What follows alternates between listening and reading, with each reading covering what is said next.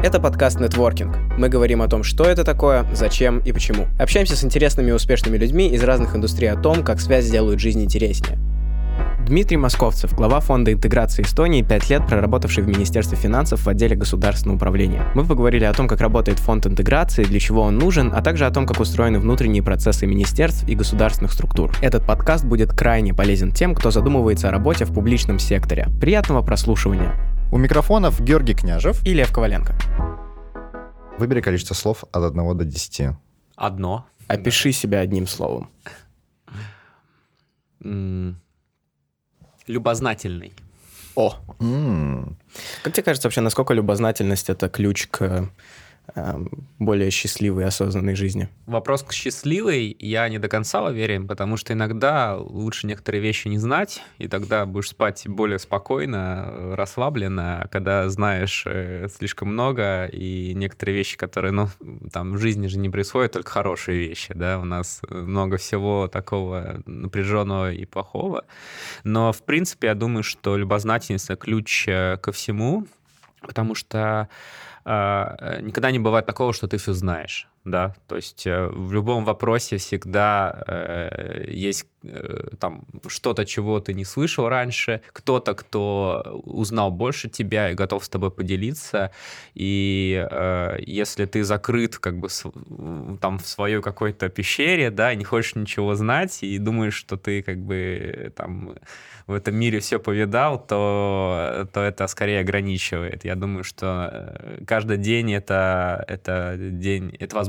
для новых открытий. Слушай, мне на самом деле кажется, что любознательность — это суперсила. А, Мы а, в подкасте с Ольгой Селищевой а, разговаривали о так называемом шиле, которое не дает тебе сидеть на месте, и оно, можно сказать, главный драйвер к тому, чтобы не останавливаться и вечно развиваться. И мне кажется, что любознательность — это один из драйверов э, вот этого шила, потому что если ты хочешь знать все, если тебе интересно, вот, например, э, до подкаста ты рассказывал о том, что э, ты, в принципе, достаточно активный чел, и, и ты находился в студенческом совете в университете.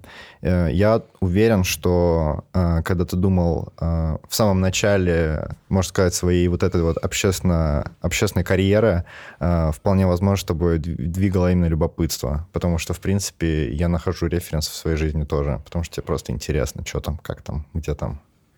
Именно так, э, и ну, во всех, э, во всей деятельности, где я участвовал, у меня всегда был первый вопрос, э, хочу узнать, да, хочу попробовать и хочу научиться, да, и а если говорить э, про мою вот эту активную деятельность, э, то я попробовал себя в разных э, э, ипостасиях. То есть я был, э, работал много лет э, в летнем лагере вожатым, что, мне кажется, один ну, там, опыт, который э, на всю жизнь, э, например, если ты можешь организовать э, 20 ребят, э, там, возраста 10 лет, ты можешь организовать все, что угодно, мне кажется. Потом э, э, были очень активными в молодежном совете города Таллина, в студенческих организациях, э, TEDx делали. И каждый раз, да, это было э, вопрос, э, э, а что мне интересно? А, мне интересно вот это. И я хочу этим заниматься, и я туда э, инвестирую свое время, свои силы, и на выходе я получаю то, что я э, чуть более опытный, у меня больше контактов, э, и я, может быть, чуть-чуть на что-то повлиял э, в этом мире. Мне кажется, вот тут любознательность первый мотиватор. И второй — это ты своей деятельностью можешь хотя бы там чуть-чуть, но где-то что-то сделать к лучшему. И вот эти вот разные э, места, объединения, где ты можешь там повлиять на решение, да, там, э, может быть, что-то организовать для ребят или для взрослых, да, где они чему-то научатся, и ты чуть-чуть еще, помимо того, что ты повлиял на себя, да, и как бы немножко вырос, ты еще повлиял э, на мир вокруг. И вот мне кажется, очень важно вот эти два компонента э, всегда держать в голове, да. А ты вот говоришь, что ты все время думал, а что мне интересно, а вот это вот мне интересно. Как вообще рано, как рано ты сформулировал для себя, что тебе интересно, чем ты хочешь заниматься? Потому что я знаю, что, ну, как минимум по моим ровесникам, по моим одноклассникам, тем же, тем же самым, к концу 12 класса, а часто и ко второму, к третьему курсу университета ребята только понимают, чем они действительно хотят заниматься. А некоторые до сих пор не понимают, чем они хотят заниматься. Ну, у меня было два таких э, э момента в жизни. Э, я, например, до 9 класса я думаю, что вот я хочу стать программистом. Э, там даже там, там у меня там папа там, помогал чинить компьютеры, да, и я даже там ходил добровольцем в небольшой компьютерный магазин, что-то там помогал делать, да. И потом я как-то случайно попал в летний лагерь да, э, уже там в 15 лет э, в там, последнюю возможную смену, потому что 16 уже нельзя было ездить, один раз отдохну и посмотрел, блин, а мне интересно как бы более активные вещи, там, общение, мероприятия, разные там другие, как бы. И я там пошел дальше э, вот на курсы вожатых, да, и, и уже как бы для себя открыл вот эту вот проектную деятельность, разные активные э, вещи.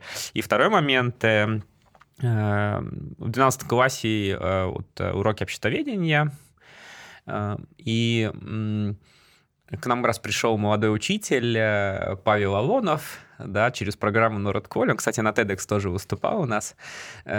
И он как-то так заразил вот этой вот вопросами вот этой политики, общественной жизни, да, и, и вот в конце 12 класса, ну, я выбрал себе экзамен на обществоведение, да, я когда э, его сдал, закончил школу, у меня вот в листе моего выбора вот как раз были государственные науки, да, то есть э, это. И э, поступил учиться, да. Я понял, что вот мне вот это вот активное действие общественное плюс государство и вот эта политика, вот две сферы, которые мне всегда нравились.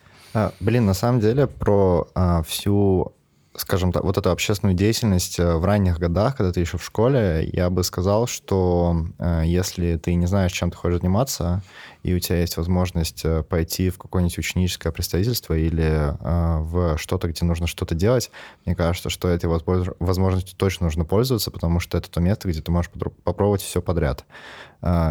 Ты просто one by one делаешь разные вещи, и в конце концов ты наткнешься на то, что тебе нравится. Но я хотел спросить про именно не школьные самоуправление и представительства, а университетские. Расскажи про этот опыт. А, что ты, я так понял, скорее всего, ты туда пошел по инерции, но что ты в итоге получил от него? Какие, что ты, до чего там ты смог дотронуться? Ну, это э, был, мне кажется, очень э, интересный опыт. А, и это а, я туда попал как бы так достаточно случайно, а, потом стал там таким как бы добровольцем сначала, там, участвовал в деятельности вот двух организаций, то есть это э, как студенческое самоуправление Таллинского университета, и в том числе я стал как бы представителем его в Союзе студенческих э, организаций Эстонии, mm. да, Стюльпес Конда Далит. Это и, серьезно? Да, ну тогда я был как просто так, такой, как доброволец, участвовал. А, мне показалось это очень интересным. И вот год я такой помогал, и потом были выборы в правление э, студенческого представительства Таллинского университета. А, и я как бы на них баллотировался. Причем, Тартуского. Э, Таллинского университета. Таллинского. Да, студенческом представительстве Таллинского университета, я на них баллотировался. Э, Причем там, там достаточно сложная система, где э, сначала выбирают э, в разных э, э как факультетах. факультетах выбирают представителей в совет, да, там где-то там больше 20 было разных представителей факультетов, и этот совет э, выбирает уже э, правление из, из трех человек, э, председателя, два за, за председателя, да, и я как раз баллотировался на таких социальных вопросах, это вот э, здания, это разные там э, пособия студенческие, э, там э, вопросы, связанные с общежитиями, э, и там э, сразу не выбрали, то есть там, чтобы тебя выбрали, должны были э, больше половины за тебя проголосовать и всех вот этих участников совета. И там, да, это такой опыт, когда ты стоишь перед большой аудиторией, да, у тебя есть какая-то программа, и ты как бы пытаешься убедить людей, что ты достоин их представлять там на уровне университета, на уровне государства причем, да, и для меня это был такой, на самом деле, э, очень показательный случай, когда люди доверились. То есть люди, вот, вот, вот Дмитрий такой есть, да, причем говорит с акцентом, да, таким достаточно серьезным на тот момент, но у него горят глаза, и люди доверились, меня выбрали, да. И ну, итогом оказалось то, что э, там через год, когда я закончил, а, там получил а, и от студенческого самоуправления в целом такое, э, как тунустус, а, и от э, Союза студенческих самоуправлений. И это то место, это то время, когда ты представляешь 10 тысяч студентов да, когда у тебя вот в Таллинском университете столько людей учатся, у них какие-то свои проблемы, да, например, там с общежитием, э, с тем, что в университете не было места, где там посидеть, диванов, да, и ты можешь такие через простые э, эм, решение как-то чуть-чуть это изменить. Например, помню, мы как-то раз, э, у нас стал вопрос там про место отдыха, да, в здании университета. Мы там с, с работником, у нас как бы вот так, три направления, небольшой офис, э, там, э, не помню, 8 работников, да, там или, или 9, да, и вот мы каждый день работали на то, чтобы это все как бы у студентов были мероприятия и были другие важные вещи. И вот такие простые вещи, когда мы вот с работником проходим весь университет, фотографируем все пустые углы э, и места, где можно было бы как бы как-то э, что-то обустроить, э, делаем таблицу, приходим в ректорат, э, предлагаем, вот э, мы предлагаем купить нужно там 20 диванов и поставить в эти места э, во все уголки университета, университетского здания, да, и раз а, а, в следующем бюджете появляются средства на кугу диванов, и уже в следующем году эти диваны там стоят, да. И вроде бы простая вещь, да, но для каких-то студентов, да, она как бы сделала пребывание между лекциями намного удобнее. И много таких моментов было, когда э, ты думаешь, в чем проблема, ты ее формулируешь, ты ее обсуждаешь теми же самыми представителями, да, то есть все эти вопросы мы должны были еще внутри нашего самоуправления обсудить, сформировать точку зрения, да, и с ней ты идешь уже дальше, там, к ректору или по ректору и пытаешься защищать. То есть это такой опыт, который, там, условно, там, 23 года, э, не каждый получает, да, когда ты должен, ну, защищать э, какую-то свою позицию, да, четко формулировать свое предложение и э, при этом как бы э, не поссориться. Ну, то есть это полноценная политика прям. Это даже, это даже не сказать, что дипломатия, это прям политика-политика. Э, ну, это какая-то такая ми- министерская должность по, по ощущениям. Uh, ну, uh, это по ощущениям такая, ну, как бы представительская должность. Таких вещей, таких должностей очень много. Это может быть, например, там представители э, людей в каком-то районе. Да, да вот есть вот эти вся, ну, которые люди вот собирают мнение жителей, да, и потом идут э, там в гору праву. Э, вот очень много таких, например, правозащитных организаций, например, защиты животных, да, они тоже как бы не формулируют свою позицию, идут к политикам и защищают. И в этом плане опыт э, очень интересный. Я всем советую принять участие Э, при возможности, если вы еще учитесь в деятельности студенческого самоуправления, потому что там как бы с одной стороны такой фан, где там мероприятия, вечеринки, еще что-то. С другой стороны, достаточно серьезные вопросы. И когда э, там, ты представитель студента в факультете, и ты э, приходишь и говоришь, что у нас есть проблемы здесь с конкретной учебной программой и с конкретными преподавателями, да, и потом э, этот вопрос решается, то это, ну, как бы, очень э, такое приятное чувство, и, в принципе, ты понимаешь, что э, от тебя что-то зависит. Это очень круто. А каким образом э, от студенческого представительства ты управление, правление, правление, э, ты попал в Рахандус Министериум? Как то есть я понимаю, что примерно одна и та же сфера, но все-таки это про финансы очень сильно, про экономику. Ну, после самоуправления я пошел работать э, в местное самоуправление, э, в э, районную управу э, Кесклина, э, города Таллина. И там проработал э, там три года у меня получилось, э, плюс еще там армия была. Э, и там я занимался уже недвижимостью. То есть mm. такой тоже был интересный скачок от таких общественных вопросов, да, к вопросам зданий, ремонта э, и так далее. И тоже был очень интересный опыт. Я, в принципе, всегда придерживался такого мнения, что не надо бояться э, для тебя неизвестных э, сфер. Да? Если ты думаешь, что это интересно, мне было интересно, и я очень быстро э, там, научился тому, как заказывать ремонтные работы, как там решать какие-то там, коммунальные вопросы в нашем помещении, которые город сдает в аренду, да, коммерческих. И буквально там полгода понадобилось, чтобы уже прекрасно со всем справляться и решать вопросы, конечно, с помощью коллег. Но такой тоже опыт, э, э, там, когда я уже свою квартиру покупал, ремонтировал, то тут как бы уже не возникало так много вопросов. И э, там я работал, да, в сфере недвижимости городской, и в какой-то момент, да, я, я тоже решил, что надо попробовать что-то новое, и увидел э, заявку на работу в Министерстве финансов, но и оно состоит все-таки не только из сферы финансов и бюджета. Министерство финансов э, две большие сферы. Это вот финансы и это э, государственное управление и региональная политика. То есть у нас два министра в министерстве, министр финансов и министр государственного управления. Риге Хальдус по-эстонски.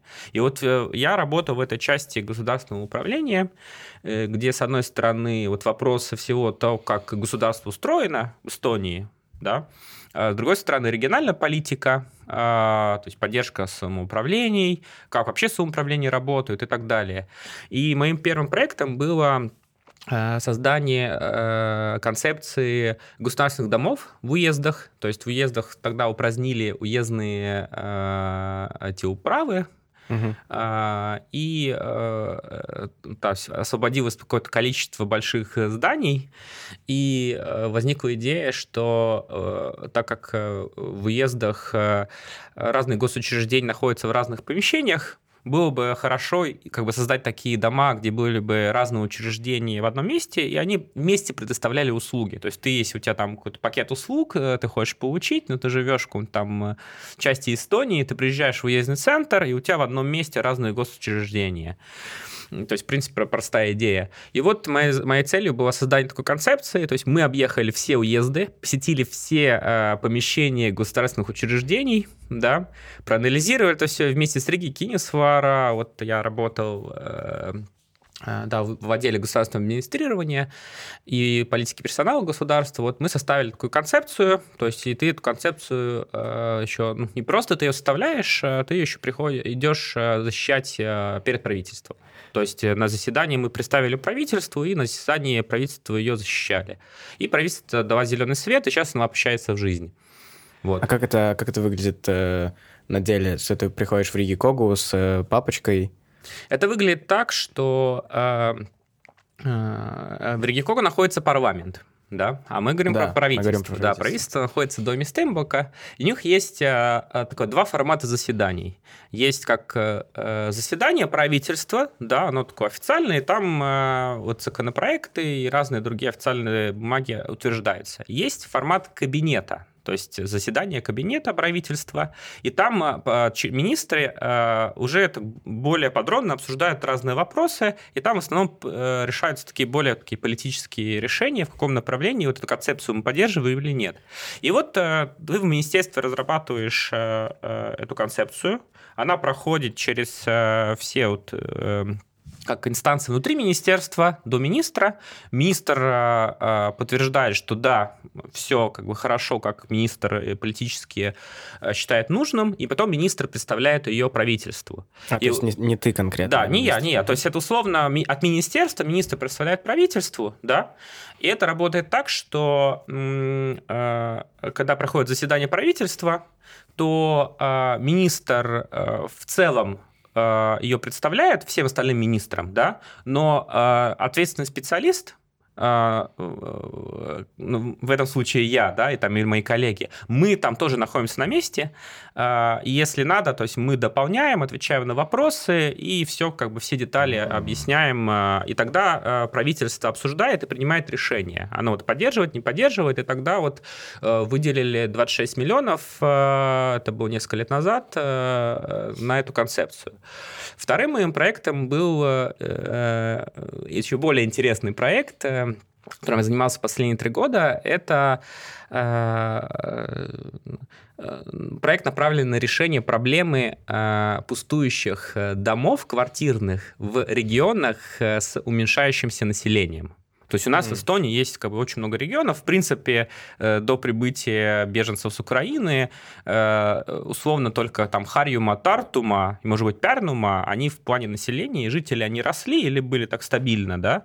А вся остальная Эстония, там скорее как бы уменьшалось население. И в некоторых регионах, э, где оно уменьшилось сильно, например, в Давирума или в Южной Эстонии, и много квартирных домов, там стали возникать такие полупустые, пустые дома. И самая загвоздка была в том, что там были еще последние жители, и дома частные, как бы у нас не было такой э, юридической основы, что делать с частными домами, где у тебя 40 э, владельцев. И вот э, я занимался три года пилотным проектом, где мы в трех городах Кохтвоярве, Кивили и Валга вместе с самоуправлениями реально выбрали дома, анализировали, сколько там пустых квартир, потом выбрали, да, вот конкретные дома, где были еще последние жители. Например, у нас было в проекте дома, где 44 квартиры, и только в 10 квартирах квартирах реально живут жители, остальной дом уже как бы пустой, и он достаточно в плохом состоянии, уже там невозможно было жить его топить, как бы уже проблемы с отоплением.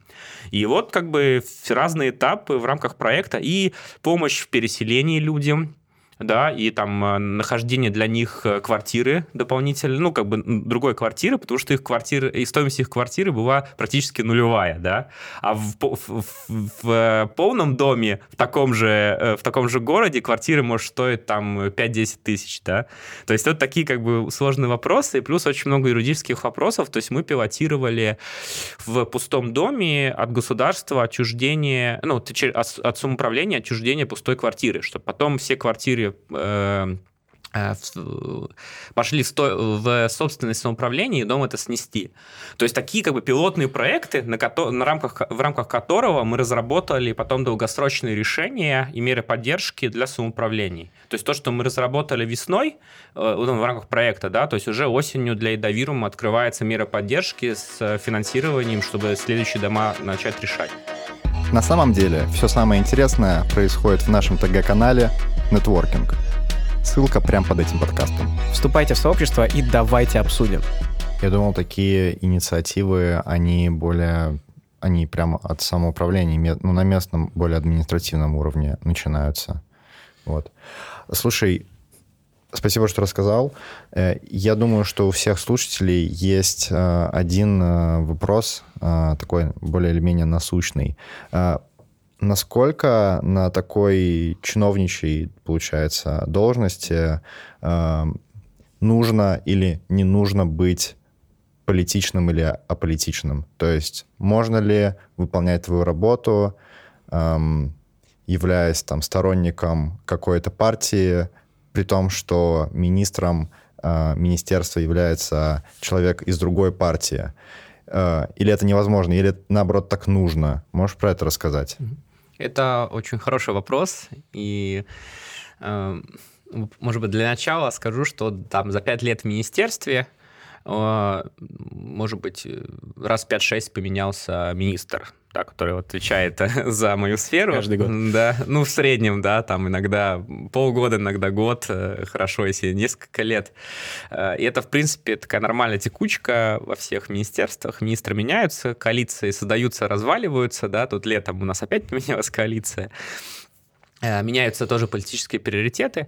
И э, в целом в министерствах э, э, то есть принято, что чиновники, они не политичные.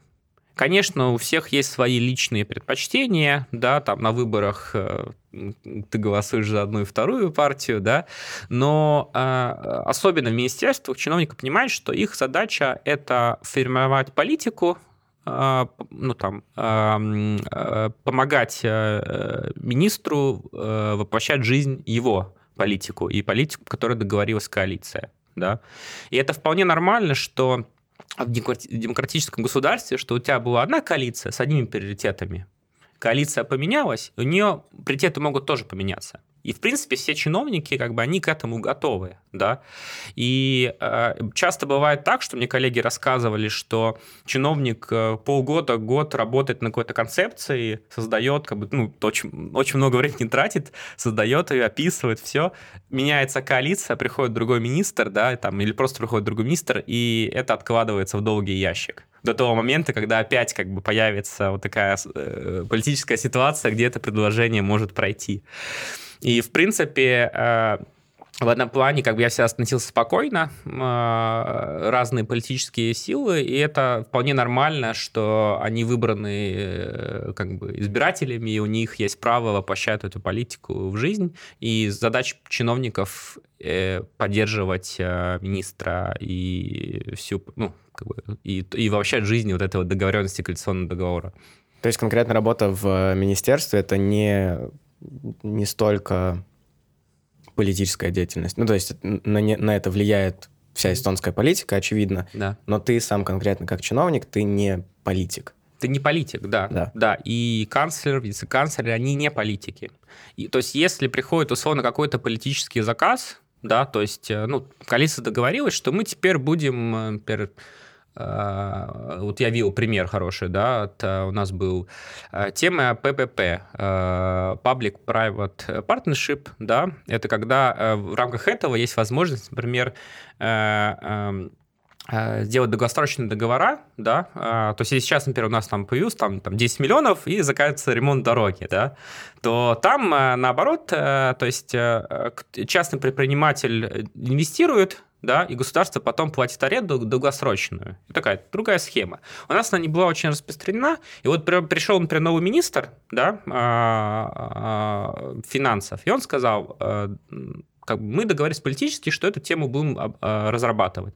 И дальше чиновники, как специалисты, они делали исследования, заказывали, да, там обсуждали разные варианты, как это сделать, какие там плюсы, минусы, разработали концепцию, да, то есть разработали вариант пилотного проекта да, и задача чиновников э, э, это быть специалистами и максимально э, хорошее решение предложить, как реализовать вот эти политические направления, да. И потом, потом пришел, поменялась опять коалиция министр, да, и эту тему положили в долгий ящик. Но тот опыт, который чиновники получили ее разрабатывать, и все исследования, они никуда не делись, да.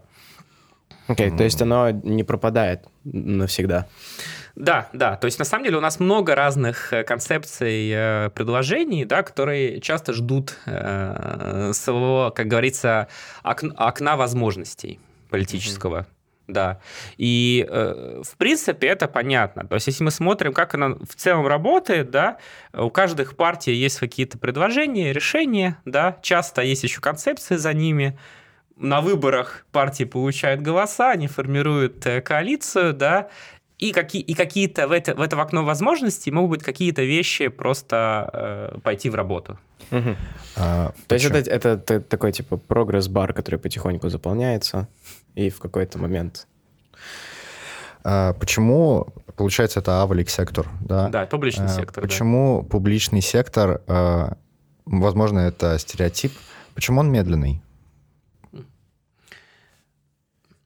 Просто э, я поясню, э, очень много молодежи, когда думают о своем развитии, они э, и на самом деле очень много состоявшихся уже людей, mm-hmm. они уходят из публичного сектора или они выбирают в него идти а, по тем или иным причинам. И иногда аргумент в сторону частного сектора и а, предпринимательской вот этой вот среды а, в том, что он динамичнее, а, там легче реализовывать свои... А, Он более гибкий. Э, да, он более гибкий, там э, легче реализовывать то, что ты хочешь делать.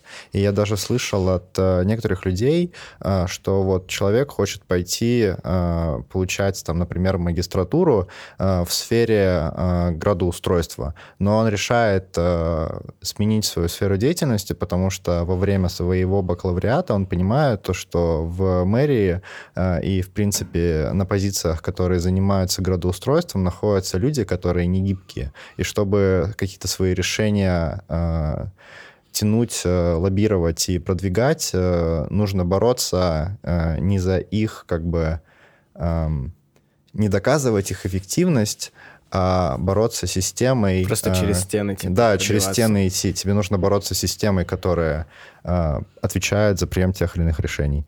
Э, вот э, можешь рассказать о том, почему эта система такая негибкая или, может, гибкая наоборот? Может быть, это миф? Она причем разная. То есть, если мы говорим про местное самоуправление, то когда я работал, ну, горизонт планирования, он не такой длинный. Да? То есть, условно, мы э, примем решение, что э, э, нужно там эти вирусские ворота, я в свое время занимался, да, сначала немножко отреставрировать их, и потом э, заказать вот эту подсветку вировских ворот, которая сейчас э, там каждый вечер радует э, жителей, да, тех, кто там гуляет. То есть мы приняли решение, выделили средства, да, ну там, там руководство приняло решение, да, заказали проект, посмотрели, сколько стоит, да, потом э, в рамках бюджетных переговоров наш, э, нашло мэрия средства, чтобы это воплотить в жизнь, да, то есть достаточно как бы горизонт планирует несколько лет, и там через там, 2-3 года у тебя уже э, там подсвеченные вирусские ворота, это такой маленький пример, да. Если мы говорим про пример... довольно, это все равно довольно длинный да, но, но сам понимать, что как бы там проектирование, у нее свое время, да, то есть там э, бюджетные переговоры проходят, в принципе, там раз в год на следующий бюджет, да, то есть и там тоже очень много так конкуренции среди разных проектов, да, и э, плюс реализация, да, это как бы всего свое время. Если мы говорим про уровень министерства, то там горизонт планирования иногда там 4-5 лет, да, то есть ты там Э, два, два года там анализируется какой-то вопрос, потом э, там законопроект создает, э, разрабатывается, потом идет в парламент, в парламенте он тоже обсуждается, потом, когда и он принят, еще время, чтобы этот закон как вошел в силу, да, если особенно большие изменения, это может быть там от там, 5 лет, чтобы какой-то вопрос решить. Но тут нужно понимать, что этого есть своя необходимость потому что мы говорим о вопросах, которые влияют на большое количество людей в Эстонии. Да? И даже какое-то маленькое изменение, а, оно как бы, ну, оно часто для каких-то групп людей, оно имеет очень большое значение.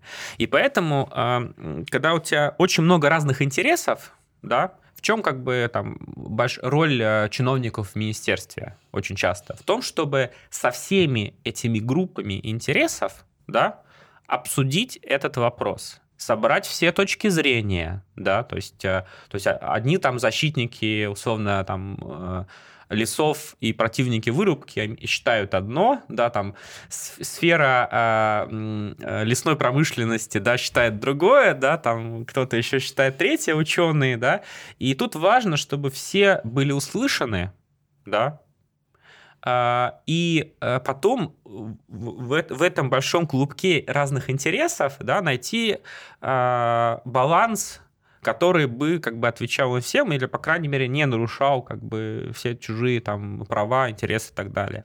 То же самое мы говорим про городское планирование. Когда идет детальная планировка, там тоже там есть интересы соседей да, там соседи, может быть, не, не согласны с таким э, высоким зданием, да, есть интересы там местного сообщества, да, есть интересы тоже там защитников природы.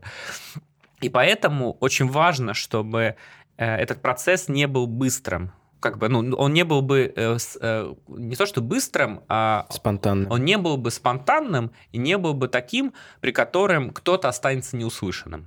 Вот. Это очень важно, потому что у каждого должно быть право в вопросах, которые его касаются, быть услышанным. Это очень логично, то, что ты сейчас говоришь.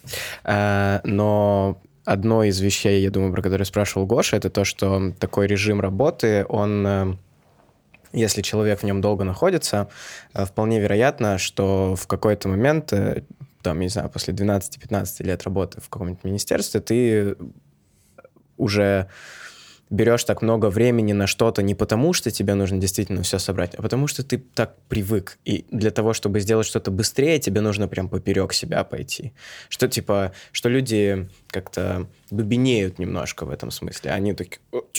Поэтому и нужно, чтобы новые люди приходили в госсектор, в местное управление, и э, э там, где процессы слишком медленные, они бы старались их ускорять. Это нормально, должна быть текучка. Я считаю, что вот пять лет на одном месте – это вполне нормальный срок, э, и чтобы э, себя там реализовать и двигаться дальше. Поэтому я, я если честно, э, считаю, что если как бы не бойтесь того, что в публичном секторе кажется некоторые вещи какими-то медленными и негибкими, да, когда вы увидите изнутри, как бы, систему, почему какой-то вопрос двигается так, э, а не по-другому, э, будет более понимание. Но я согласен, всегда есть возможность что-то сделать к лучшему. И когда э, приходят люди со свежим взглядом, да, они задают правильные вопросы, которые, может быть, давно никто не задавал, да. И мне кажется, это вполне нормально. Я призываю всех, что в публичном секторе нужно больше молодых ребят, нужно больше тех, кто хочет делать, и э, это как бы оно влияет. А, и еще хотел добавить, а, я слышал историю от э, чиновников, причем разных, я так понимаю, что это достаточно частая позиция, почему текучка нужна. Очень часто бывает такое, что один человек долго сидит на одном месте, и в конечном итоге он понимает э, через каких-то там много лет, 15-20, что если придут новые люди, они найдут его ошибки. И поэтому он каким-то образом может тормозить прогресс. Э, я слышал это на реальных примерах, э, не будем заниматься неймдропингом, но такое действительно существует, что человек э, не хочет, чтобы что-то менялось, потому что тогда вскроются его косяки. Ну, тут важно, чтобы была еще текучка э, руководства Например, в министерствах э, и в э, госучреждениях такая практика, что руководитель, там вице-канцлер, канцлер, глава департамента выбирается по конкурсу на 5 лет. То есть у него э, срок ограничен, и, ну, иногда бывает, что еще продлевается еще на 5 лет, если он опять выигрывает конкурс, да. И это позволяет э, на уровне руководства уже там условно вице-канцлер приходит, у него несколько отделов, да, а, уже пересматривать какие-то вопросы, приоритеты, и всегда с новым вице-канцлером происходят какие-то изменения. Э, к сожалению, например, на, местном, э, на уровне местного самоуправления этой возможности нет. Я понимаю, что закон как бы не позволяет э, делать, например, главу департамента какого-нибудь коммунального хозяйства в Таллине, чтобы у него был пятилетний срок. Да? Там нужно будет менять закон, но принцип да, мне кажется, правильный. И вот что я вижу в государстве, когда меняется канцлер, меняются какие-то э, вещи, как работает э, это министерство. Меняется вице-канцлер, меняется э, в каком-то виде э, то, как формируется политика в этой сфере. И э, часто, когда меняется высшее руководство, происходят изменения внутри э, департамента или этой организации. Mm. То есть пять лет это такой эм, хороший средний срок. Это не слишком коротко, не слишком да. длинно. А, почему 5 лет это хорошо, как мне кажется? Это когда ты приходишь на новое место, вот я сейчас пришел там э, на новую работу, э, первый год это всегда ты пытаешься понять, что происходит, ты вникаешь. И очень важно э, сначала прожить этот первый цикл, первый год, как бюджет составляется, как разные как бы работают системы внутри организации, и уже на второй год, а, ну, иногда этого времени нету, но мы говорим так про классическую, как бы, классическую, а, классический вариант. А, второй год ты уже как бы знаешь направление, где самые приоритетные вопросы, к чему уделять внимание, разрабатываешь какие-то решения, изменения. То есть второй, третий год – это когда эти изменения воплощаются в жизнь внутри организации. Э, когда там какие-то там процессы меняются, э, приоритеты меняются и так далее. Потому что изменения э, это всегда болезненно, угу. да. То есть изменения в организации, изменения в обществе, да, всегда есть кто-то, кто недоволен. И вот четвертый-пятый год – это когда условно вот видение налажено, да, система работает, и можно оценить, как и что за это время изменилось к лучшему.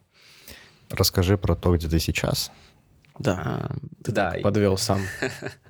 Ну вот я пять лет отработал в Министерстве финансов, Э, и думаю уже, да, э, у меня как раз заканчивался проект, э, о котором я говорил, все там, которые мы защитили концепцию на заседании правительства, получили финансирование, и уже смотрел, что дальше. И тут э, наш сосед э, восточный решил в феврале э, немножко разнообразить э, такую Поле. жизнь. Жизнь, жизнь, да, в Европе и вообще тут у соседей наших. Э, и, и как бы в, в рамках всего этого там наши беженцы приезжать, вообще там напряжение в обществе э, увеличилось в принципе. Я начал искать, какие вот есть э, варианты, как я могу как-то на это повлиять, что я могу сделать. И поучаствовал в конкурсе на руководителя фонда интеграции. Совет э, решил, что я э, самый достойный, достойный кандидат из всех. Э, поэтому, да, начиная с июля я уже э, на новой должности э, и там всеми силами стараюсь вникнуть во все вопросы и, и как бы активно-активно действую. А у тебя есть какой-то конечный срок тоже или нет? Да, меня изначально выбрали э, на три года, э, но совет может э, без конкурса продлить еще мой срок а, если как бы я и совет, мы будем в этом согласны. А, слушай, а, давай сразу рамки поставим. Насколько это политическая, политичная история? А, то есть где а, проходит грань между политическими решениями и решениями фонда интеграции? Фонд интеграции — это э, не учреждение, где формируется политика. А, а, учредителем фонда интеграции является Министерство культуры, министр культуры, а, и формирование политики в сфере интеграции происходит на уровне министерства и государства. Там принимаются приоритеты. Например, мы действуем по программе развития государственной сплоченной Эстония 2030 Э, и в этой программе развития там прописаны вот такие направления, э, которые в государстве э, предпринимаются, да, чтобы вот увеличить сплоченность в обществе. А дальше э, э, уже такое на уровне министерства и правительства выделяется финансирование, договариваются там на какие на какую деятельность и какие средства выделяются, и к нам уже приходит это финансирование, и мы воплощаем в жизнь государственную политику. То есть это исполнительное... Да, да. это исполнительное учреждение, и напрямую мы как бы, ну, политики, условно политические, как, как как ежедневная политика на нас не влияет. Да? Нас влияет то, как на уровне правительства и в парламенте э, приняли бюджет, Э, какие средства нам выделили, какие цели нам поставили. То есть раз в год на вас влияет политика? Э, ну, политика влияет на все в государстве, ну, на любое учреждение, да. Я имею в виду, что как бы какие-то там э, споры политиков, да, они напрямую как бы не влияют. Влияет то, как государство решает свои цели, задачи ставит и какой ресурсы выделяет на это, чтобы воплощать жизнь. И, ну, например, у нас в фонде интеграции самая различная деятельность. Например, с одной стороны, мы а, организуем, например, проектные а, туры, подачи заявок, да, то есть есть, есть несколько мер поддержки, например, на э, проекты, связанные с культурой и спортом в сфере сплоч... Э, сплочения общества, да, в сфере интеграции. И мы, те, кто организует этот тур, собираем заявки, у нас есть комиссия, которая оценивает, и мы как бы выделяем эти средства, и потом смотрим, чтобы они были использованы разумно. С второй стороны, у нас есть какие-то услуги, которые мы предоставляем. Например, изучение, бесплатные курсы эстонского языка для взрослых людей. То есть тут также определенное финансирование выделяется э, с государственного бюджета или с европейских фондов, э, и мы заказываем, то есть, с одной стороны, у нас есть дома эстонского языка в Таллине Нарву, и у нас есть свои учителя, которые какое-то определенное количество курсов мы сами организуем, и э, э, другая, другую часть курсов э, посредством госзакупок закупается на рынке, и мы как бы, ну, условно эту, эту услугу предоставляем людям, да. Э, третья сфера – это наша деятельность, которую мы сами организуем, какие-то, например, э, а, проекты, да, у нас очень много мероприятий, направленных на э, практику эстонского языка, изучение эстонской культуры, Э, вот в домах э, эстонского языка. Э, например, в Эдавирума Нарве не всегда есть возможность эстонский язык в принципе где-то практиковать, да, и там, то есть наша задача создавать вот эту языковую среду, если кто-то хочет практиковать, например, в кафе языковых, в клубах языковых, разные там культурные мероприятия и другие возможности. То есть мы создаем эти возможности, и люди в них могут участвовать бесплатно. Да? Mm-hmm. Телеграм-канал Нетворкинг. Нетворкинг в Телеграм-канале. В контексте эм, того самого разнообразия повседневной жизни, которое было внесено э, в феврале, что э, понятно, что возникла новая э, переменная, ну, новая ситуация – Раньше интеграционный Сихтасату занимался тем, что интегрировал э, русскоговорящее население Эстонии и эстоноговорящее население Эстонии, но э, так или иначе и русскоговорящее, и, и эстоноговорящее население Эстонии — это все-таки как бы эстонцы, которые тут долго живут, они знакомы с культурой и так далее.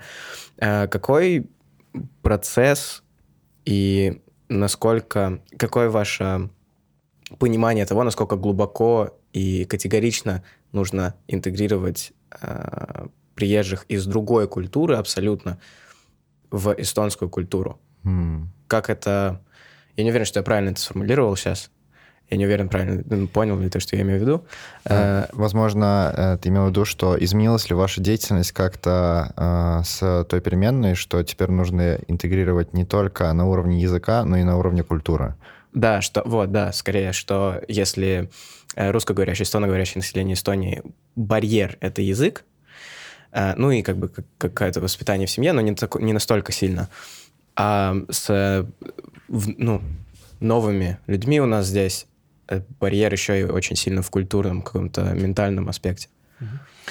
На самом деле, последние там, 5-10 лет э, уже в Эстонии как бы позитивная сальдо в плане тех приезжих, да, то есть приезжают в Эстонию больше, чем уезжают отсюда, и очень много новых иммигрантов э, из других стран, которые ну, не русскоязычные, да, и уже как бы давно, на самом деле, у нас очень, ну, очень много курсов эстонского языка, участвуют люди там со всего мира, с Ближней Азии. Э, там. Это связано со стартапами, которые... Это во многом связано. То есть, с одной, и, с одной стороны, это как бы IT-сфера, с другой стороны, э, людей там есть э, хорошая возможность куда-то поступить учиться, например, в Европу, да, mm. наши университеты, да, там...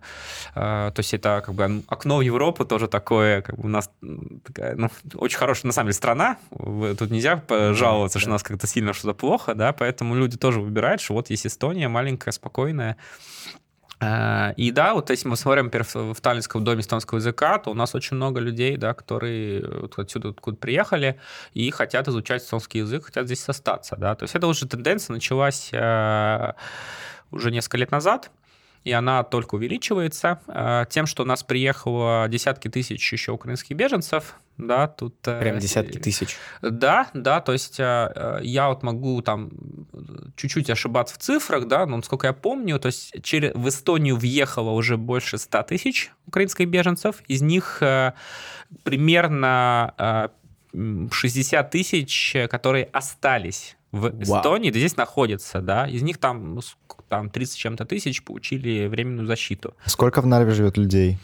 В Нарве где-то 55 тысяч, но, но, но смотрите, тут Нам что, добавился что, еще да, один. что изменилось? Что изменилось? Если раньше э, вот там вопросы вот, сплочения общества, интеграции, изучения языка, они были актуальны, очень много там хариума и давирума, да, и, может быть, там в, в тартума, да, такие большие как бы, э, ну, такие Ну да. пункт центры, да, Да, такого, да, да. да. Э, В Тарту, в Тарту, может быть, поменьше, да, но все равно там Да. какие-то есть. То сейчас украинские беженцы, они э, по всей Эстонии. А, то есть они не аккумулируются в Таллине А, конкретно? Конечно, в Таллине их больше, но они сегодня э, и в Южной Эстонии, да, там, там Тырова, там еще другие города. Серьезно? Да, и на Сарема очень много. Э, В средней э, части Эстонии. То есть они сегодня, если мы посмотрим на карту, да, то они сегодня по всей Эстонии. И там как бы одна из причин была в том, что в какой-то момент, да, вот э, в- Таллине э, просто слишком сильно вышел рынок из э, баланса недвижимости, да, и просто, ну, невозможно было Да, предоставить всем жилье, и государство старалось как бы их э, э, там направить в разные самоуправления, где, например, у нас по Эстонии очень много свободного жилья, и, э, и в принципе, как бы там ресурса какого-то, да, и сейчас, да, вот э, там в Пайде рассказывали, что вот украинцы идут вот в эстонскую школу, дети, да, э, там э, с местное сообщество с ними как бы знакомиться, Ну, работать. это, кстати, не так далеко от Таллина, Пайда. Да, не так далеко, но у нас, в принципе, все в Эстонии не так далеко от Но Таллина, да. по сравнению с, я не знаю, с. Муху каким-нибудь. Ну, все равно два с половиной часа или час, ну, как бы, если мы говорим в мировом масштабе, то это все, как бы, достаточно, да, на работу. Да, да, то это, это как бы не вопрос. То есть сегодня, да, вызовы по всей Эстонии. И первое, что э, как бы для украинских беженцев было организовано, это э, программа адаптации, которая для них обязательна. То есть э, они все, все, все, кто приехали, э, они получают э, э, временную защиту. Она изначально на год. И вот в рамках э, этой временной защиты они должны пройти программу адаптации, где вот есть такие блоки адаптации, где рассказывают про жизнь в Эстонии, да, как, как нас все устроено, услуги, там какие-то законы и так далее, какие учреждения есть. И э, изучение эстонского языка э, на уровне А1, самый начальный. Это для них обязательно, да. Это дигитально. Э, Это э, проходит э, и дигитально курсы, да, и на местах Мгм. по всей Эстонии. Вот э, государство выделило весной 4,5 миллиона евро. Это примерно 10 тысяч э, мест э, для изучения эстонского языка. И это фонд интеграции. Он как бы- 10 тысяч мест имеется в виду конкретно точек, где, ну, ну, 10 тысяч учебных мест. То есть это условно... а, на- для учеников. Да, да, да, да, Окей. да, да. Я подумал, 10 тысяч, типа, учреждений. Не-не-не, то есть мы говорим об обучении, о изучении эстонского языка, было выделено 4,5 миллиона, а это 10 тысяч учебных мест, Э, то есть 10 тысяч беженцев примерно могут э, за эти средства э, изучить эстонский язык на уровне ты сказал, 1. осталось их 60 тысяч тут. А, Но там нужно учитывать, что а, а, а, государство до конца точно не знает, э, где они все находятся. Э, Даже, даже видел в новостях сегодня, что, да, э, э, министр иностранных дел предложил изменение законодательства, чтобы у них была обязанность сообщать, где они находятся, да, то есть... э, Но нужно учитывать, что, э, э, смотрите, все не так просто, да, э, потому что часть из них это все-таки дети, и дети идут в школьную систему, да. И тут 10, 10 тысяч мест, они были для взрослых, да. Мгм. Э, В-вторых, э, там всегда стоит вопрос, э, насколько я слышал, они как бы... Насколько они верят в то, что они могут в ближайшее время вернуться домой. И когда ты думаешь, что ты все-таки хочешь вернуться домой или дальше поехать, да, то, наверное, как бы, ну, нет такой большой мотивации идти сейчас изучать язык, да, и так далее. И у многих беженцев стоит вопрос, сколько они здесь будут оставаться. А, И вот это изучение языка А1, оно обязательно, чтобы вот через, через год этот условный, да, а, им продлили вот эту вот защиту э, дальше, да, то есть если они не выполнят эту обязанность, то дальше станет вопрос о продлевании э, вот этого разрешения на проживание здесь, да. И, э, но, но мы говорим, да, о том, что вот первая задача – это э, всем предоставить вот это вот курсы адаптации и изучения языка, И, и дальше уже встает вопрос, уже к концу года примерно 4 тысячи беженцев уже вот э, закончат эти курсы на уровень на один, и они хотят изучать язык дальше, но еще государство ну, не, не, не приняло решение, в каком объеме оно может предложить э, курсы эстонского языка на уровне А2. И что интересно, э, те, которые э, вот приезжают, э, я очень много слышу обратной связи, что они очень мотивированные, а, они очень быстро изучают язык. То есть до того, как эти большие курсы 10 тысяч мест начали открываться, весной в, Таллине, в домах эстонского языка мы быстро организовали э, три группы для тех, кто вот э, беженцы, которые пошли работать в э, образовательные учреждения. И потом учителя рассказывали, что они буквально там за два месяца интенсивных курсов уже начали немножко по-эстонски говорить. Это, это как бы впечатляет, да. Это взрослые люди. Взрослые люди, да. Но для них, как бы, ну, они приезжают, они максимально мотивированы. Особенно те, кто понимает, что, скорее всего, они не вернутся в ближайшее время, и, скорее всего, а, они хотят здесь остаться. Угу. То есть у них понятно, чтобы э, здесь остаться, надо изучать язык э, в стране, в которой ты живешь, да. А можешь ли ты сказать э, какие-то прогнозы, сколько людей останется в Эстонии там надолго. Этого Или... никто не может сказать да, сегодня, да. потому что э, здесь есть э, такая переменная, как война, да, э, и все зависит от нее, да. То есть э, как, сколько она будет продолжаться, насколько будет она эскалирована, будет она как бы дальше расширяться, да, география. Ну да, ну а, да. А слушай, такой вопрос насущий. Он, наверное... Насущный. Одно... Насущный. А, он, наверное, относится... Это вопрос, наверное, больше характерен старшему поколению, но э, старшее поколение, оно э, свое мировоззрение как-то транслирует и на младшее поколение, естественно. И старшее поколение очень часто говорит, что там с русской фамилией, э, с русским языком общения в Эстонии сложнее, чем с эстонским.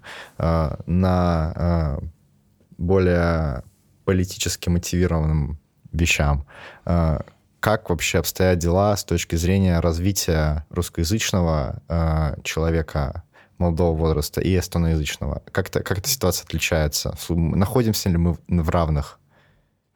Конечно, нет. Ладно.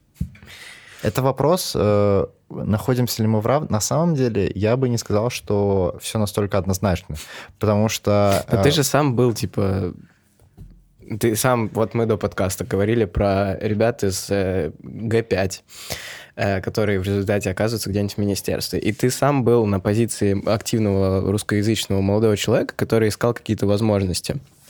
Их на самом деле, ну, не так много. Э, я бы не сказал. Э, а я, я здесь, э, если можно, я выскажу свою точку зрения. У меня она достаточно конкретная. Скажем так, тут нужно этот вопрос э, делить на разные аспекты. Угу. Первый аспект, что если я хочу работать в министерстве, да, где дело производства происходит на эстонском языке, где от э, специалиста требуется э, уметь свои мысли выразить и уметь написать достаточно там сложные, длинные э, аналитические материалы, да, то чисто объективно я понимаю, что ну, меня не возьмут на работу, если я не могу сделать да. анализ. Да? То есть знание языка, оно в этом плане как инструмент рабочий, и чтобы, ну, как программирование, если ты хочешь программировать, тоже знать, уметь это делать. Если я хочу заниматься аналитикой и разрабатыванием концепций в министерстве, чем я занимался, да, в том числе, я должен уметь эти концепции писать, да. Это первый вопрос, да. Второй вопрос, э, моя фамилия Московцев, но я, как бы, честно, я не слышал никогда, что кто-то мне что-то там э, а, там как бы сказал, или где-то это как-то мне помешало, а, или как-то помогло, не знаю, как бы никогда не ощущал этого, да. А, что здесь важно в Эстонии? Вы говорите про контакты. Это вот очень важно потому что э, часто, особенно если вот э, ученики там, учатся где-нибудь там в русской школе, да, то у них нету контактов а, или минимальные контакты с э, представителями эстонской части общества, да. А, но где они могут быть, а, вот это, это положение уравнено, это университет. Угу, да. То есть я пошел учиться в Эстонии на эстонском языке, да, э, и там я получил э, вот эти самые как бы контакты с теми же самыми, самыми активными, интересующимися политикой и так далее учениками. Если я учился на государственное управление, да, и потом на политологию в магистратуре, то там собрались все те, которым это интересно, да, и там уже как бы на самом деле все уравниваются, а, и там ты получаешь вот эти вот социальные контакты, потому что вот я, например, когда учился на бакалавре, а, э, я закончил вроде в 2013 да, бакалавра. И многие мои однокурсники, с кем мы вместе там э, э, делали задания на семинарах, потом вместе там, там веселились на вечеринке, да, они сейчас работают где-то по учреждениям, министерствам в частном секторе, и потом, ну, когда ты с ними уже вместе сидел на лекции, там, и ты с ними знаком, как бы тут не возникает никакого вопроса, ты русский, стонец, итальянец, и неважно, как бы вы все в одной среде выросли, учились учились на одном месте. И второе место, вот эти вот разные активные а, а, активности условные, да, там разные объединения студенческого представительства. Очень много друзей, хороших знакомых оттуда которому я могу просто позвонить, э, там, Мартин, давай, как бы, ну, привет, это Дмитрий, э, давайте, вот тут вопрос есть обсудить, да. А, вот эти разные, там, TEDx тоже, это возможность, там, она в том числе в эстонские контакты очень много через TEDx появились у нас, да. А, да, мы не сказали, э, да. ты в том числе являешься, являлся одним из организаторов TEDx Лосновя. Да. А к чему я веду? В Эстонии э, русскоязычному с русскоязычной фамилией, ну, фамилия, мне кажется, вообще как бы играет. Не, ну, это, да, это, да, да, это... да. А, а, есть э, все возможности. У меня очень много друзей, знакомых, которые вот пошли в университет, э, ну, решили здесь остаться, пошли в университет, и в своей профессии стали э, уважаемыми там, специалистами, у которых нету вот этой проблемы. То есть, если ты специалист, ты умеешь делать работу, да, то никому не важно, на самом деле, ты там чуть-чуть с акцентом говоришь или нет. Это безусловно. Э, то, о чем что я имею в виду, это скорее разница в эм, как это, том, что предшествует э, университету и выравниванию вот этого вот эм, неравенства, соответственно. И ты как бы, если ты начинаешь э, с э, как эстоноговорящий человек, ты до университета доходишь ну, практически по инерции. По большому счету, ты можешь дойти до университета не особо э, без, без какой-то любознательности, без э, вот этого типа «А, я хочу делать». А когда ты начинаешь в русскоговорящей среде, э, идешь в русскоязычную школу, если ты просто плывешь по инерции, ты, скорее всего, э, довольно сильно останешься изолированным от э, вот той прослойки общества, которая как бы работает и живет вместе, и неважно, русский, русский язык, эстонский язык, английский язык, французский язык, whatever. Ну, тут тоже нельзя так утверждать. Вот вы были в армии? Еще нет. Еще нет. Ну, вот я, я был в армии, да, в эстонской. Я скажу, что э, армия это место, где ты видишь э, реальный срез общества. Скажем так, что там тоже как бы и с русскоязычных, и с итоязычных были разные люди, и те, которые ну, никогда не пойдут в университет. Да. Да.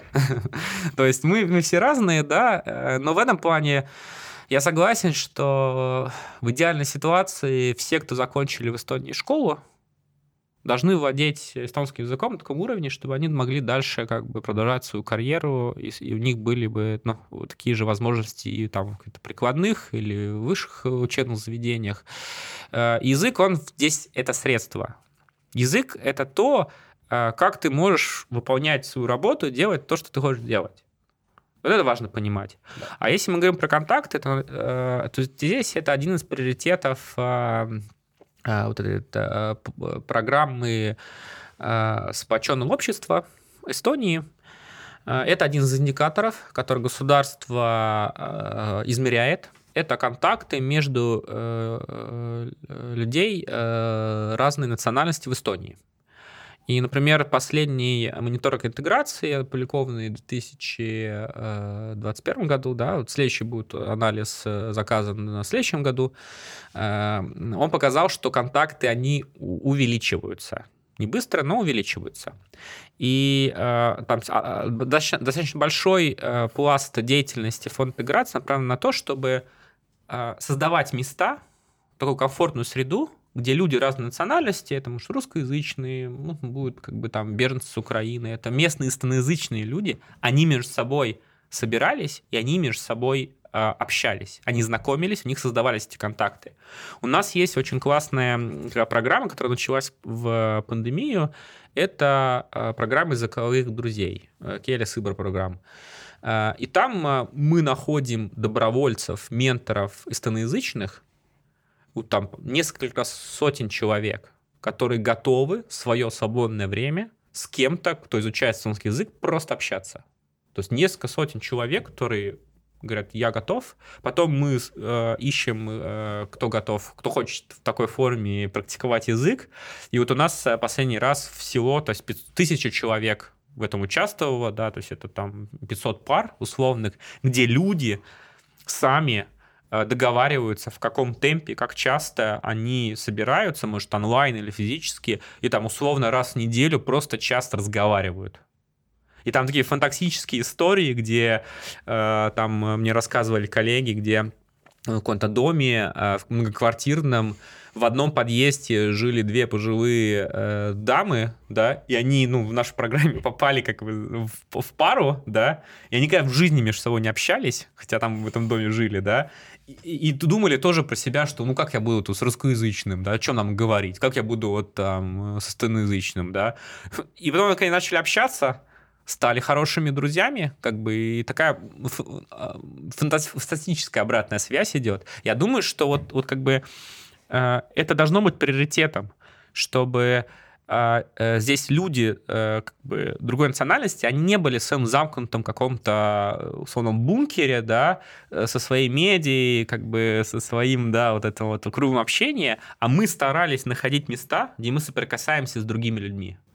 А, я хотел бы в данный момент высказать мое собственное мнение и, возможно, критику нашего государства в адрес интеграционной Опять же, оценочное политики. Суждение. Оц... Очень субъективно оценочное суждение, но я в него действительно верю.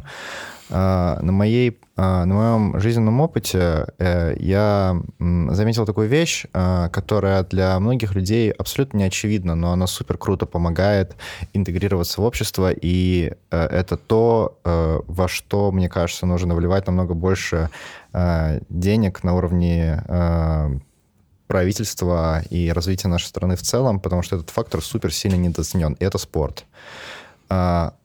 на... я знаю очень много людей, которые уже в школе до того момента, а ты абсолютно прав, люди э, русскоязычные интегрируются в эстоноязычный мир только на уровне, э, только после университета. Но э, самые интегрированные в эстонское комьюнити люди в школьный период это те, которые ходят в эстонские секции спорта.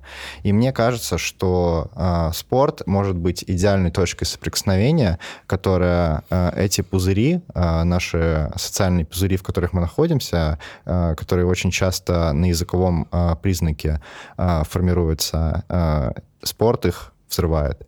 И э, очень круто, эффективно интегрирует людей э, в эстоноязычный мир, потому что там э, у тебя э, нет каких-то других социальных мерил. Э, в спорте все очень часто зависит от твоего собственного желания. Там э, очень часто... Э, в мире спорта транслируются очень крутые ценности, командная работа, э, уважение, эм, почет э, и э, труд э, — это, возможно, ключевые ценности спорта. И в таком с таким подходом человек в раннем возрасте может попасть в среду, где есть крутые ценности и где нету каких-то жестких языковых барьеров, интегрироваться в общество и потянуть за собой кучу других людей. То есть э, очень крутой пример, как эти пузыри можно лопать. Мне кажется, это супер сильно недооценено. Я полностью согласен, что спорт очень важен. Примеров у нас очень много. И спорт, на самом деле, это, ну, как бы, это большой такой пласт, такой большой, большая сфера. У нас есть еще много других. Я в свое время, например, э, занимался э, хип-хопом, да, там несколько лет э, и брейком чуть пробовал в, школ... в детское время, школьное, очень нравилось. И там тоже у нас было, вот у тебя есть э, группа, да, и там, э, там люди разной национальности, разного языка, эстонцы, русские, все как бы вместе танцуем. На самом деле то же самое у меня было в музыкальной школе, как бы там на эстонском языке музыкальная школа, так что... Да, да. И, э, и это как бы очень важно, чтобы таких возможностей было больше, чтобы мы не жили в пузырях, а мы вместе все соприкасались. Э, и э, я думаю, что надо, да, на уровне государства больше таких возможностей. И ну, если мы говорим, что вот, это был это вопрос, да, как эм, вот фонд интеграции находится в этой политической сфере, э, в чем его роль? Э, наша роль это быть таким центром компетенций. То есть мы именно те, которые эту деятельность организуем э, уже на уровне там условных клиентов, да, то есть какая деятельность работает, какие программы не работают, где больше эффект, где меньше эффект, да, там у нас есть мы проектные туры ходатайств, да, мы видим, какие проекты подаются, а, и э, мы, как бы наша задача делать государству, министерству, политикам предложения, а, на что нужно а, больше уделять внимание и какие сферы нужно там, выделять больше финансирования. Да, это одна из наших э, ролей, и мы как бы стараемся, стараемся ее выполнять, но, конечно, решения принимают политики. Да, есть... передайте там, передайте там ребятам про спорт в углу. Э, есть такой вопрос, который, я не знаю зачем, но, тем не менее, есть вопрос. Э, когда я думал о я не помню почему, но я думал как раз о том, что когда эм, ты русскоговорящий, ты рождаешься в русскоговорящей семье, тебе очень важно как можно раньше начать учить эстонский язык, потому что чем ты моложе, тем легче тебе это дается. И очень главный аспект в изучении любого языка — это быть в среде, где говорят на этом языке, потому что иначе это просто теоретическая информация, которая как бы со временем теряется. Эм, и я очень думал о том, что я не смог даже от своих родителей добиться внятного ответа, почему они так не сделали. Я очень много думал о том, что почему не э, отправить ребенка в эстонский детский садик, условно говоря, или в начальную школу эстонскую, и потом перевести его уже в более как бы натуральную для него среду, в том смысле, что на его родном языке общения, чтобы он не потерял его и обзавелся теми самыми близкими вот этими связями и там, и там. Э, почему, почему такого не делают? Есть ли какое-то, я не знаю, исследование, может, еще? А, у меня сейчас нет под рукой точных цифр, да, но, насколько я понимаю, тенденция, в принципе, такая, что все больше э, э, русскоязычных семей отдают своих детей в эстонские садики, э, в эстонские школы или там садики школы с э, системой погружения. То есть она из года в год росла, и скорее даже возникали вопросы, что ну, не всегда могут принять э, там э, всех желающих, да, и нехватка учителей — это не секрет, это то, чем должно государство заниматься, Министерство образования, ну, там все как бы ну, политические решения, которые для этого ну, необходимы. Но Э, эта тенденция есть. А, что исследования показывают, что у многих э, как бы, взрослых людей, да, там, молодых, которые вот думают, куда отдать их детей, э, есть опасения, что учась в эстоязычной среде, там, в эстонской школе, они там потеряют э, свою национальную идентичность, свою mm. культуру, э, свой язык ну, не будут знать. Э, и а вот про это и разговор. Да, что... да. И э, но, но мы уже видим, что выросло как бы ну, уже не одно поколение тех, кто э, русскоязычных учился в эстонских школах. У меня в моем круге э, очень много, круге общения очень много людей, которые э, там учились. И э, тут, конечно, важно, да, э, чтобы э, вклад родителей тоже был как бы, э, в то, чтобы... Э, то есть, как бы, там действительно возникает вопрос, умеют, например, как бы ученики писать на русском языке хорошо, закончить эстонскую школу, да, и есть... если родители как бы уделяют ему внимание, да, и с учеником, то этого проблем никогда не возникало. У меня есть пример э, на мой взгляд, чуть ли не самый успешный из всех, которые я рассматривал вот в этом контексте.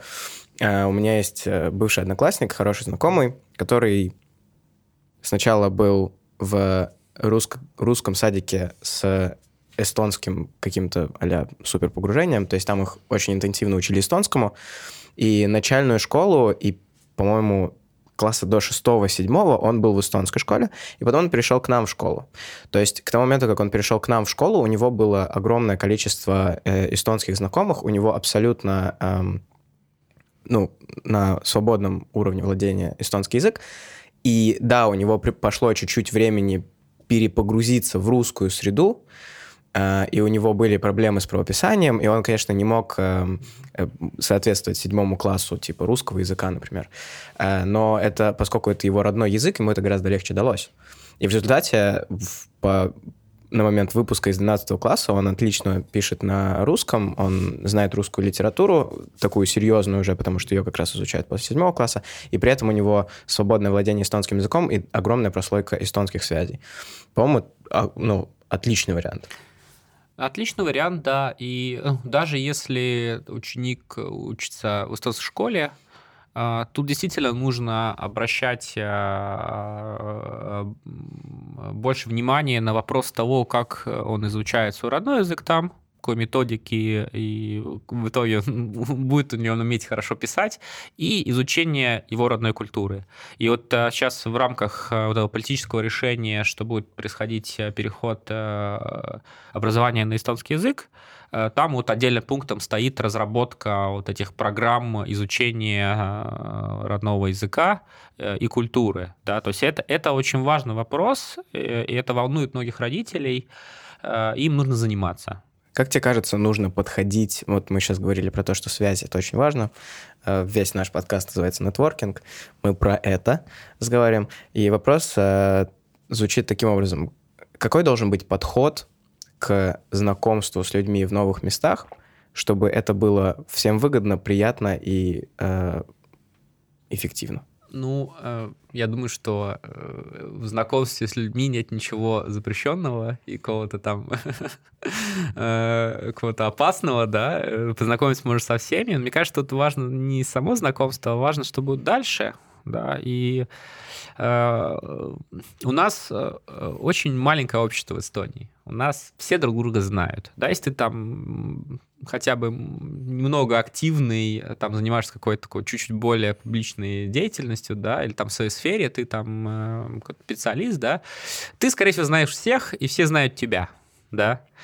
И э, тут, мне кажется, более важно всегда понимать, что э, э, как бы нельзя, э, ну, как там, делать какие-то неправильные вещи, в том плане, ну, всегда быть честным, да, то есть всегда как бы уважать других людей, да, там, никого не оскорблять, не ссориться, да, и понятно, что в рабочие моменты надо решать, да, там бывают конфликты, э, бывает так далее, не переходить на, лич... ну, э, на, на личное, да, с кем-то, потому что э, э, самое важное здесь, как мне кажется, это твоя э, э, репутация, Угу. Да. Если у тебя репутация человека, с, кем можно работать, который решает проблемы больше, чем создает их, да, то и с тобой хотят иметь дело, и э, с тобой будет у кого-то общение, вот эти контакты. Э, ну, я иногда вижу людей, которые как бы, ну, там, э, часто там создают конфликты, да, с кем-то ссорятся, какие-то на личности переходят, да, и в нашем таком достаточно там небольшом обществе это может повлиять на дальнейшую карьеру да, поэтому... Скорее всего, да, влияет. Влияет, потому что люди общаются с друг другом, да, и э, про любого человека можно через одного двоих знакомых узнать как бы, да. да, узнать все. Особенно именно а, там, ты берешь кого-то на работу, да, или ты с кем-то хочешь сотрудничать, э, тебе важно, что ты можешь этому человеку доверять. Вот доверие, уважение, уважать других, и даже если ты не согласен с кем-то, все равно нужно уважать э, своего партнера или оппонента, э, уважать его мнение, уважать его критику, отвечать на критику, да, но не переходить на личности. Мне очень нравится фраза, что Э, играть э, не в мяч, а в игрока. Да, я стараюсь играть э, в мяч, как говорится. Вот так вот? Это просто замечательное, мне совет. кажется, завершение подкаста. Да. Как у тебя дела? У меня великолепно. Спасибо тебе большое, что пришел. Это было очень интересно. И я надеюсь, что в какой-нибудь момент мы повторим опыт. э, уже в более... Ну вот через условных какие-нибудь три года посмотрим, как прошел э, промежуток. Спасибо, что пригласили.